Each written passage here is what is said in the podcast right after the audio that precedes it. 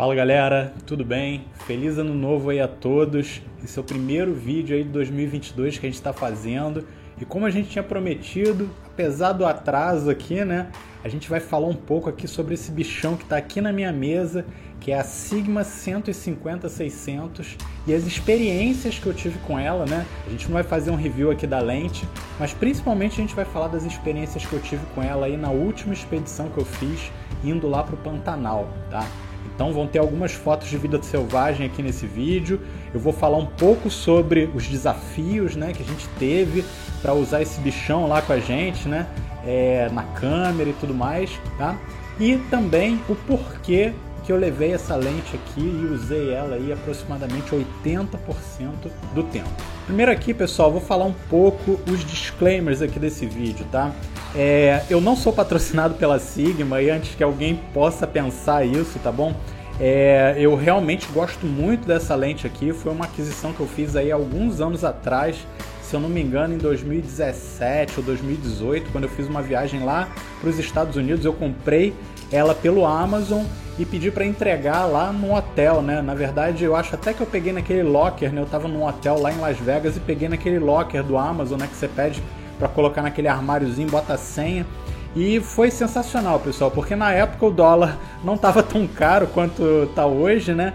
E eu paguei aproximadamente 900 e poucos dólares aqui nessa lente. E realmente, pessoal, foi um, um achado, né? Porque eu já estava querendo comprar uma lente tele na época e eu fiquei em dúvida entre pegar essa aqui a da Canon, que é a 100-400, tá? E uma da Tamron, que também é 150-600, igualzinha essa aqui, tá bom? E eu resolvi pegar a Sigma depois que é, eu, eu, vi alguns vídeos, né? Procurei um pouco aí alguns conteúdos de outras pessoas, até mesmo de fora, que já tinham a lente e faziam fotografia aí de vida selvagem, tá? Eu peguei essa lente aqui principalmente para fazer fotografia de vida selvagem, apesar de eu ser um fotógrafo mais orientado aí para as paisagens, tá? Só que realmente assim foi muito bom, pessoal, porque eu também uso essa lente aqui para fazer fotografia de paisagem, tá? E aliás, eu acho que se você faz fotografia de paisagem e não tem uma lente tele, você deveria ter, tá? Não talvez uma tão tele quanto essa aqui, mas pelo menos uma que chegue em 200, 300 é muito, muito útil, pessoal. Você consegue pegar umas paisagens aí bem intimistas, é, algumas coisas assim que são surpreendentes, são bem diferentes, né? Daquelas paisagens comuns que a gente costuma ver né, nas redes por aí tá? Então, dito esses disclaimers aqui, pessoal, né? É, vou fazer aqui a minha experiência bem sincera dessa lente. Eu já vou falando para vocês aí que eu gostei bastante, tá? Então, assim, mais uma vez, né? Tô falando que eu não sou patrocinado aqui pela Sigma antes que vocês pensem aí, porque eu vou falar bastante bem dessa lente aqui, mas também vou falar de alguns desafios, né, que eu tive. E assim, não vou nem botar a culpa na lente propriamente dita, mas talvez até um pouco pela minha falta de experiência aí em fazer fotografia de vida selvagem ainda, tá bom? Para falar um pouco aqui sobre as especificações dessa lente, tá? Eu não sou muito nerd de fotografia, pessoal, mas assim, é, vou falar algumas poucas coisas aqui que chamam bastante atenção nela. Claro que se vocês quiserem ver algumas especificações aí mais detalhadas, eu recomendo que vocês procurem no Google mesmo, porque vocês vão ver lá todos os detalhes possíveis né? E, inclusive tem alguns canais excelentes aqui no YouTube que falam um pouco sobre especificações de equipamento. Mas assim, o que me chama mais atenção da especificação dessa lente aqui, pessoal, são duas coisas, tá? Primeiro é o tamanho e segundo é o peso, tá bom? É, por que, que eu estou falando dessas duas coisas? Tá? São as duas coisas que provavelmente aí mais é, são desafiadoras aqui nessa lente para alguém que quer fazer fotografia é, não só de paisagem, mas se você está em alguma expedição que você tem que levar as coisas numa mala, numa mochila, tá? E assim, é, esses dois fatores, eles são fatores aí que são cruciais para o sucesso né, das coisas que você vai fazer. Tá? Então, em primeiro lugar, pessoal, dá para ver aqui na minha frente, olha assim, o tamaninho dela, né?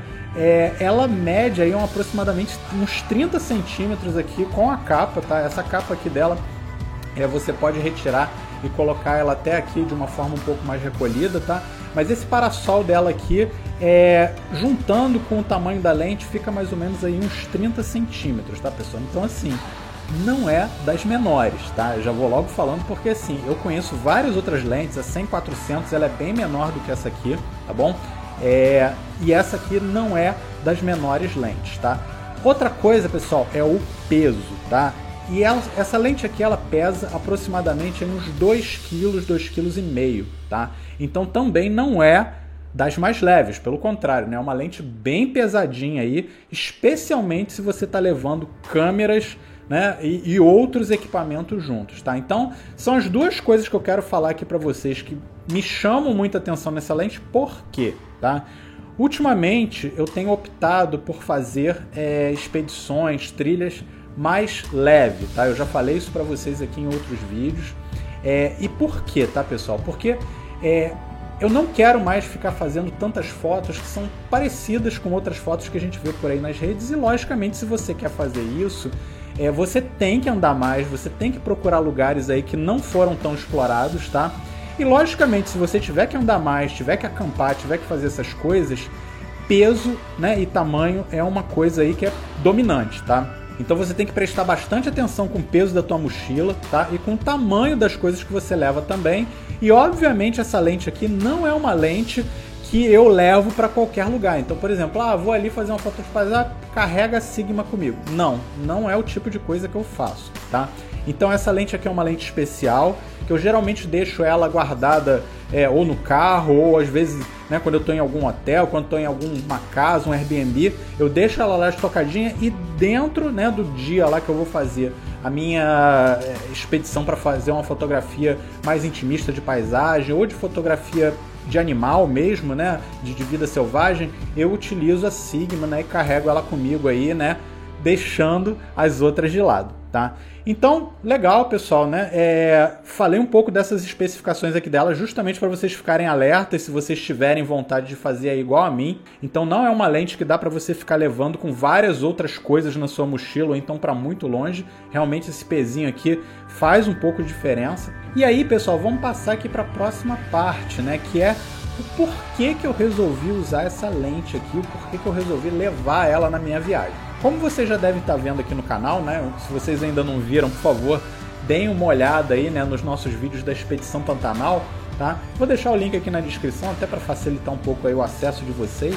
A Expedição Pantanal, pessoal, foi uma expedição aí que é, eu, eu resolvi focar um pouco nessa questão aí da vida selvagem, né? E principalmente lá no destino final nosso que foi o Pantanal, tá? Mas no caminho eu ia passar por vários outros lugares aí que eram lugares de fotografia de paisagem, tá? Então, Chapada dos Veadeiros, Chapada dos Guimarães, Serra do Roncador, tá? Mas em nenhum momento eu levei essa lente aqui comigo, né, para esses lugares lá para fazer aquelas trilhas grandes e tudo mais para fazer essas fotos de paisagem. É, essa lente aqui eu deixei ela reservada justamente para usar ela lá no Pantanal quando eu chegasse lá. E eu deixei ela a maior parte do tempo lá, até no carro, né? Deixei ela lá na caçamba da picape, para aí quando eu precisasse dela eu pegasse, né? E, e aí eu utilizaria ela para fazer as imagens lá de vida selvagem que eu queria lá no finalzinho no Pantanal. E aí eu posso dizer para vocês, pessoal, que realmente assim, 80% das minhas fotos na viagem foram feitas com essa lente aqui, apesar de eu ter usado ela só no Pantanal, tá bom?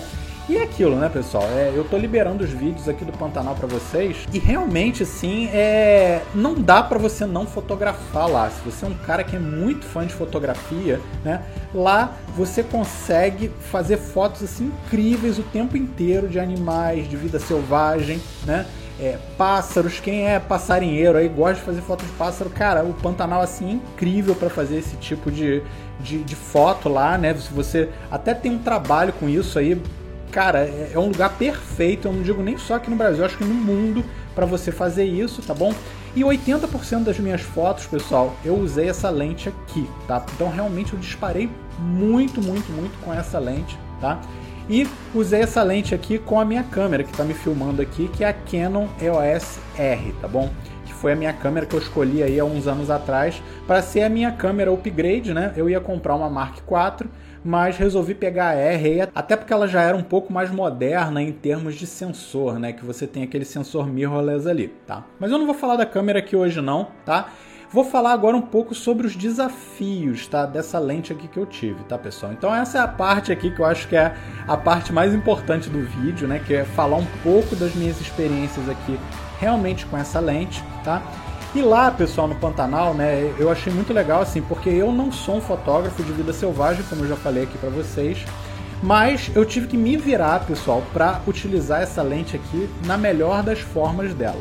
E por que, que eu estou falando isso, tá? Porque em primeiro lugar, lembra que eu falei do peso dela aqui no começo do vídeo, né?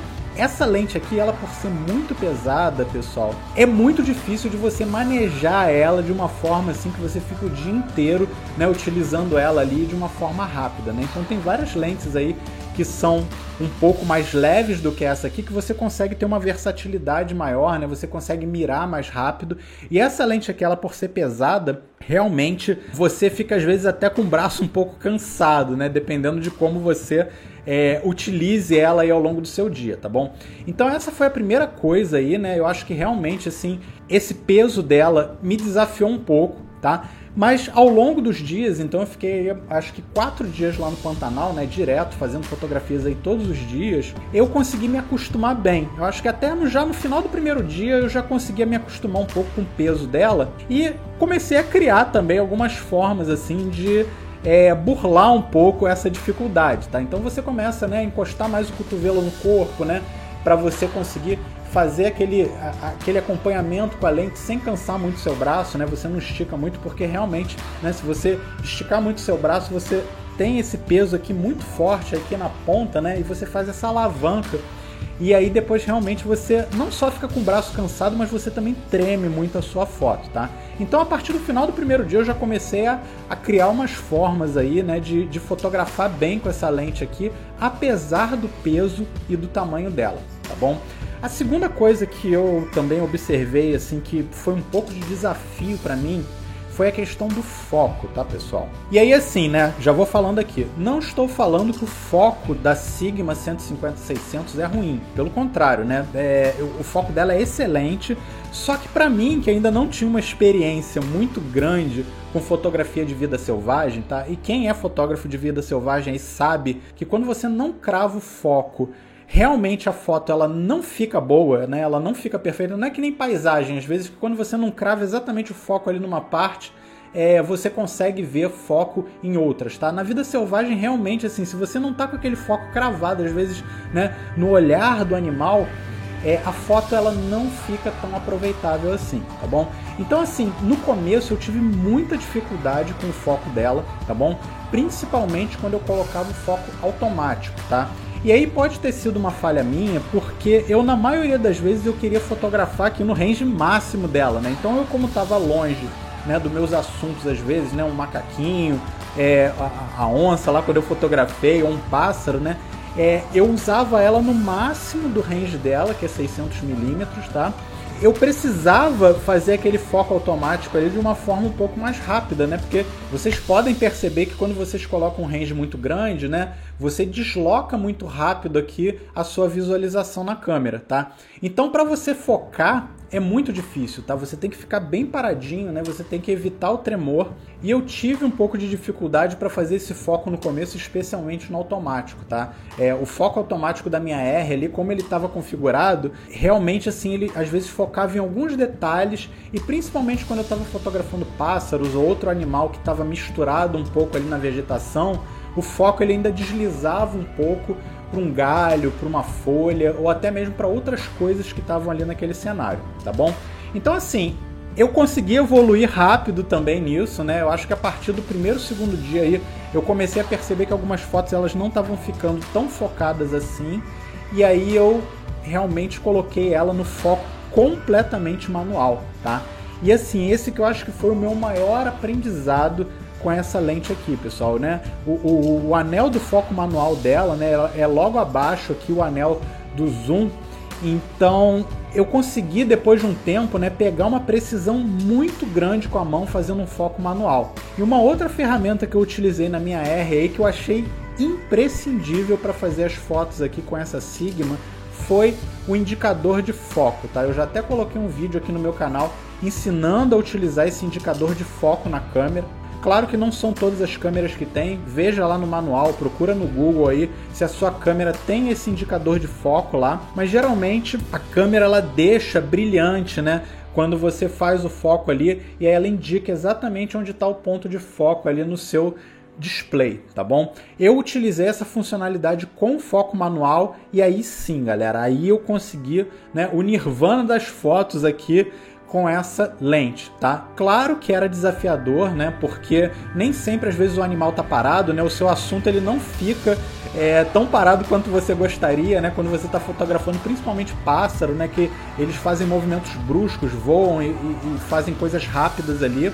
Mas quando eu estava conseguindo fotografar o assunto um pouquinho mais parado, é, eu consegui um sucesso muito grande aí fazendo essa combinação do foco totalmente manual com é, o, o, meu indicador de foco ali, né, na câmera, né, por software, tá? Então isso foi um aprendizado também incrível que eu tive.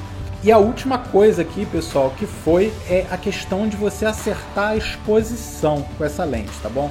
Isso não foi um desafio tão grande, só que ainda assim foi um desafio porque é, essa lente aqui, pessoal, ela é f5 f6.3, tá bom? Então não é o primor de você é, conseguir pegar uma claridade muito boa aí no ambiente, principalmente quando você está em 600 milímetros, que aí você vai para f6.3 no mínimo, tá bom? Então assim, alguns momentos lá eu tinha que fotografar, né, num horário que o sol estava nascendo, ou então o sol estava se pondo ou então até o próprio assunto mesmo ele estava no meio né, de uma vegetação, alguma coisa ali na sombra mais escura.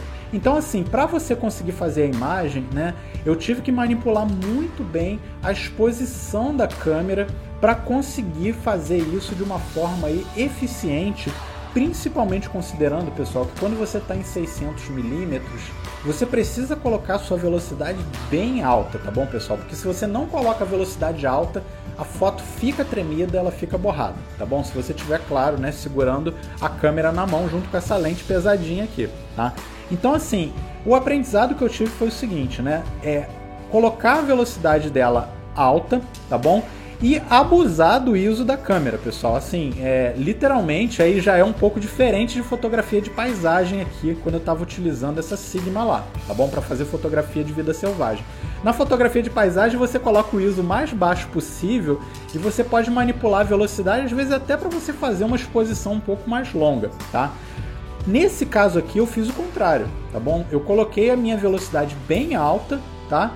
E manipulei o meu ISO para ele ficar o mais alto possível, mas que também não ficasse um ISO horrível, né, muito granulado, para eu conseguir fazer as fotos de vida selvagem com essa é, apuração aí que eu gostaria de ter, né? Não ficar com a foto tremida e ficar com ela com uma exposição aí adequada, tá bom? Claro que quando eu cheguei em casa, né, você sempre dá aquela corrigida, aumenta um pouco a iluminação ali na foto também para você conseguir manipular um pouco melhor esses fatores. Então, dito isso, pessoal, né, um grande resumão aqui, né, dos desafios que eu tive com essa lente, né, foi, em primeiro lugar, conseguir acertar o foco dela, tá bom? Eu consegui depois de um tempo, tá?